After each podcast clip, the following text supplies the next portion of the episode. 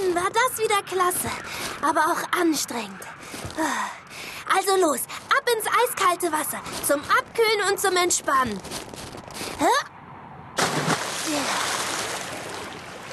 Nach dem vielen Herumtollen lag Lars am liebsten im Wasser und ließ sich von den Wellen treiben. So auch heute. Nach den fröhlichen Spielen spürte Lars Hunger. Mein Magen knurrt. Ist sicher gleich Essenszeit. Mama und Papa warten bestimmt schon in der Höhle auf mich. Also, dann ab nach Hause.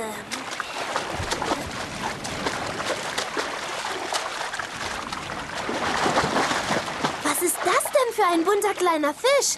Hey, kleiner Fisch, spiel mit mir. Nicht so schnell, kleiner Fisch. Du schwimmst mir ja weg.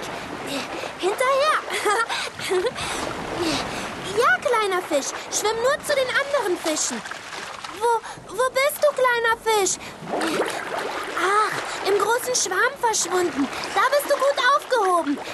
Doch, was, was ist das? Da hält mich doch was fest.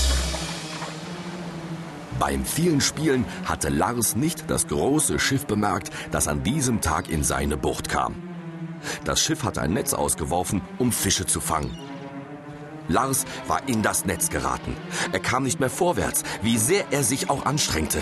Und bald konnte er nichts mehr sehen, denn rings um ihn waren Fische. Dann gab es einen Ruck. Mit Hunderten von Fischen war Lars in dem großen Netz gefangen und in die Luft gehoben worden.